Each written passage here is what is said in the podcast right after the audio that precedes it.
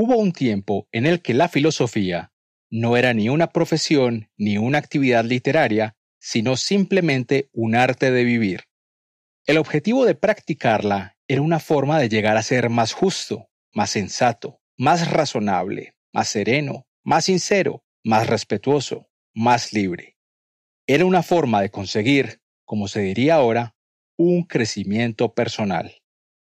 Epicteto, junto con Séneca y Marco Aurelio, integran el llamado estoicismo nuevo o estoicismo romano. Para Epicteto, todos contamos con la semilla de la virtud, semilla que solo desarrollaremos viviendo conforme a la razón y la naturaleza, dominando las pasiones para conseguir la imperturbabilidad y permitiendo que lo que tenga que ser, sea, pues el sabio estoico no pide que suceda lo que desea, sino que se acomoda a los acontecimientos y quiere lo que sucede. Epicteto nació en el año 50 de nuestra era, en la ciudad de Cibeles, cerca de Hierápolis de Frigia. Sin antecedentes conocidos, fue llevado a Roma como esclavo, donde entró al servicio de Epafrodito, liberto de Nerón y cruel personaje capaz de desfigurarlo y mutilarlo a base de malos tratos. Fue precisamente en uno de esos castigos donde Epicteto perdió parte de la movilidad de su pierna tras ser torturado. De ese momento parte su leyenda más conocida, cuando mientras el instrumento de tortura le aprisionaba cada vez más fuerte su pierna, aguantó estoicamente el dolor mientras tranquilamente hablaba con su torturador, advirtiéndole de la posibilidad de que rompiera el artilugio con el que lo aprisionaba. Sin embargo, fue el propio Epafrodito el que instó a su esclavo a estudiar filosofía con Musonio Rufo, auténtica fuente de inspiración de Epicteto y de quien recibió los conocimientos y creencias necesarias para formar parte de la corriente estoica que caracterizaba a Rufo.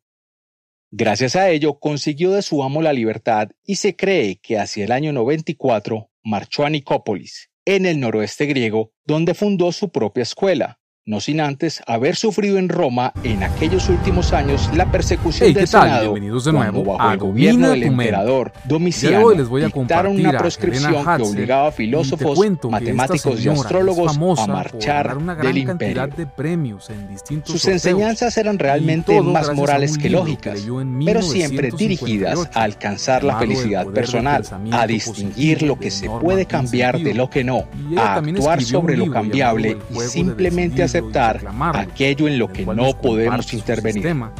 Esa aceptación de nuestros límites es lo que nos conduce a la felicidad.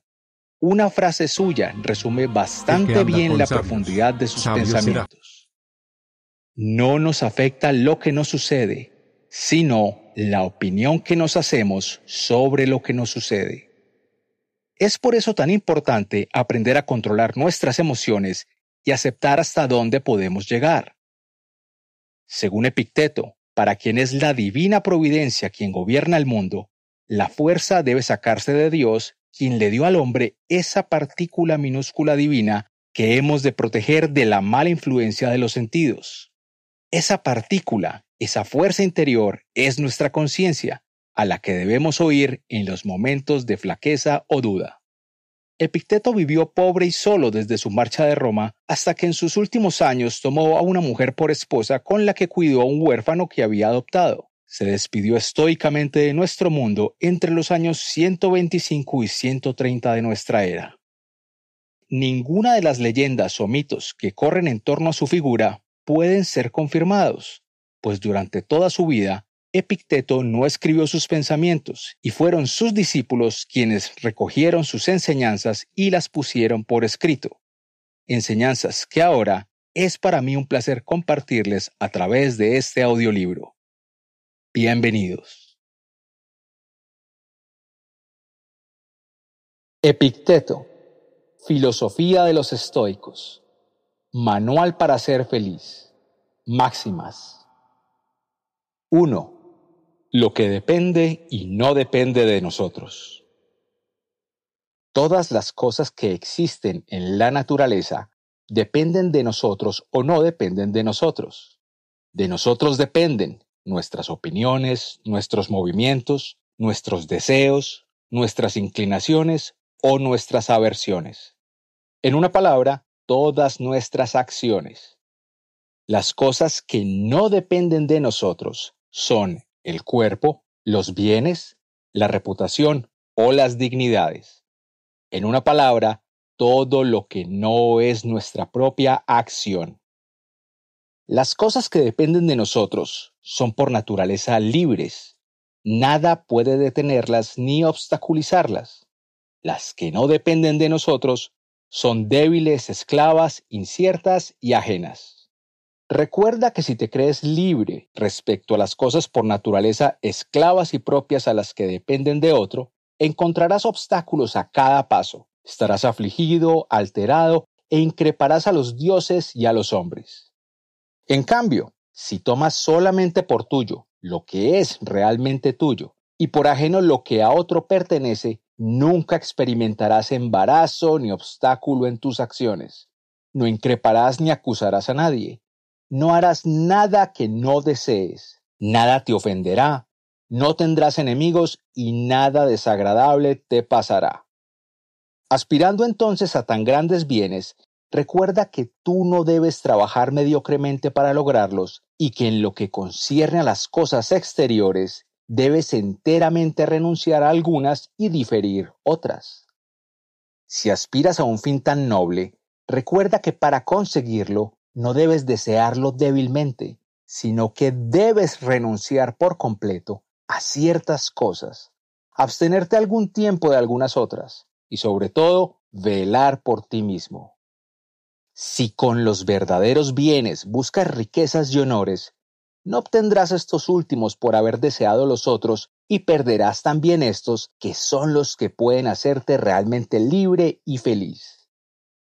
Así, ante todo accidente desagradable, di rápidamente, no eres sino una imaginación y en absoluto eres lo que parece. Posteriormente, examínalo con la siguiente regla.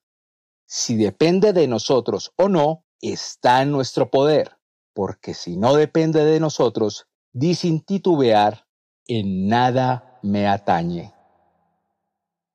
2. Sobre el deseo.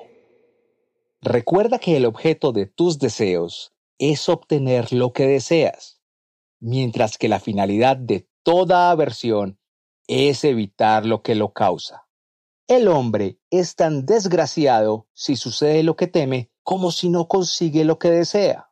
Si tu temor recae sobre cosas que están en tu poder, jamás sufrirás los males que temes. Pero si temes la enfermedad, la pobreza o la muerte, serás miserable. Quédate tranquilo con lo que no está en tu mano. Teme únicamente las cosas que te están sometidas. Suprime tus deseos, porque si no tienen por objeto lo que está en tu mano, tus esperanzas quedarán truncadas.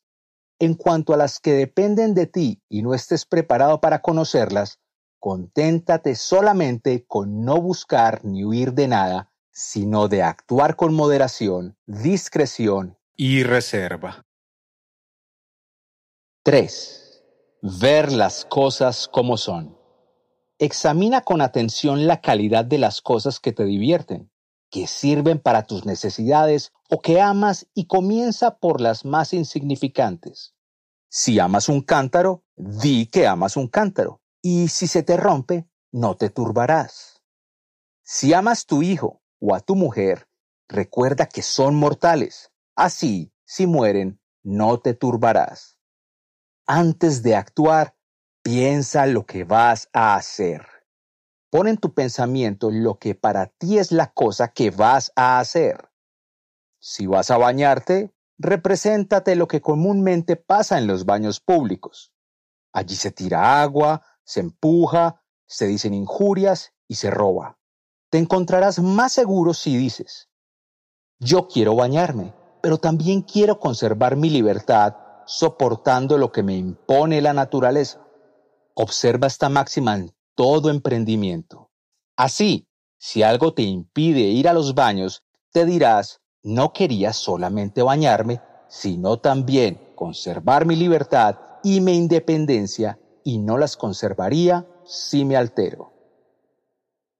No son las cosas que nos ocurren las que nos dañan, sino nuestra interpretación de las mismas. Por ejemplo, la muerte no es algo terrible.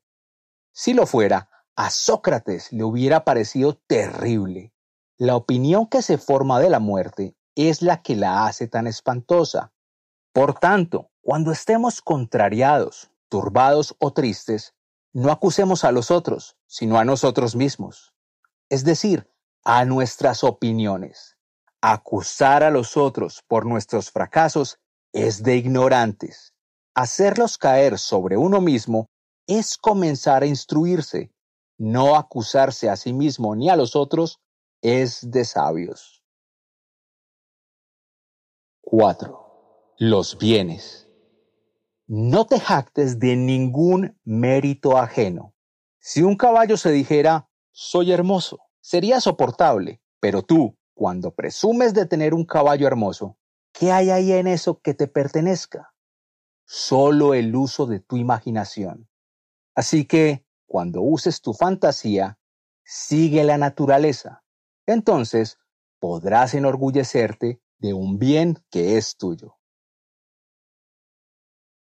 5. El deber principal. Así como en un viaje por mar, cuando tu barco llega a un puerto y se te envía por agua, tú puedes por el camino recoger plantas y mariscos que encuentras por el mismo. Sin embargo, no alejas tu pensamiento del barco y giras a menudo la cabeza para volver tan pronto como el patrón te llame, y si es preciso, arrojar lo que has recogido. No sea que por esto termines atado y metido en el fondo de la embarcación como a las bestias.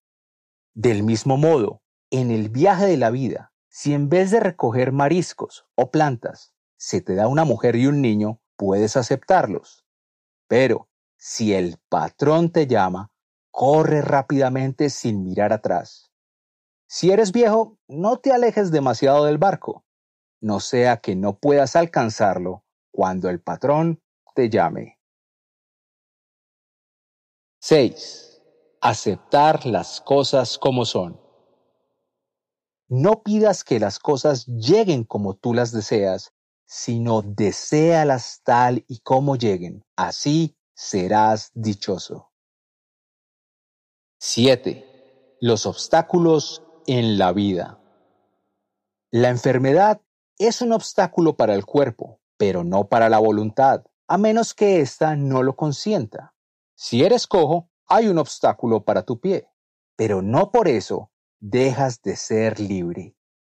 Si utilizas el mismo razonamiento para todos los accidentes de la vida, te darás cuenta de que son un obstáculo para alguna otra cosa, pero no para ti. 8. ¿Cómo actuar ante las cosas exteriores? Ante cada impresión que recibas de las cosas exteriores, entra en ti mismo y busca la facultad que te ha dado la naturaleza para resistirlos. Si ves a un joven o una joven bella, encontrarás en ti mismo la continencia para defenderte de la seducción. Contra la pena o el trabajo hallarás el coraje. Contra las injurias encontrarás la paciencia. Si tomas este hábito, los fantasmas de la imaginación no tendrán poder alguno sobre ti. 9. No hay nada que perder. Jamás digas sobre ninguna cosa, yo he perdido aquello, sino que di, lo he devuelto. Si ha muerto tu hijo, lo has devuelto. Si tu mujer ha muerto, lo has devuelto. Si tus campos te han sido arrebatados, han sido restituidos.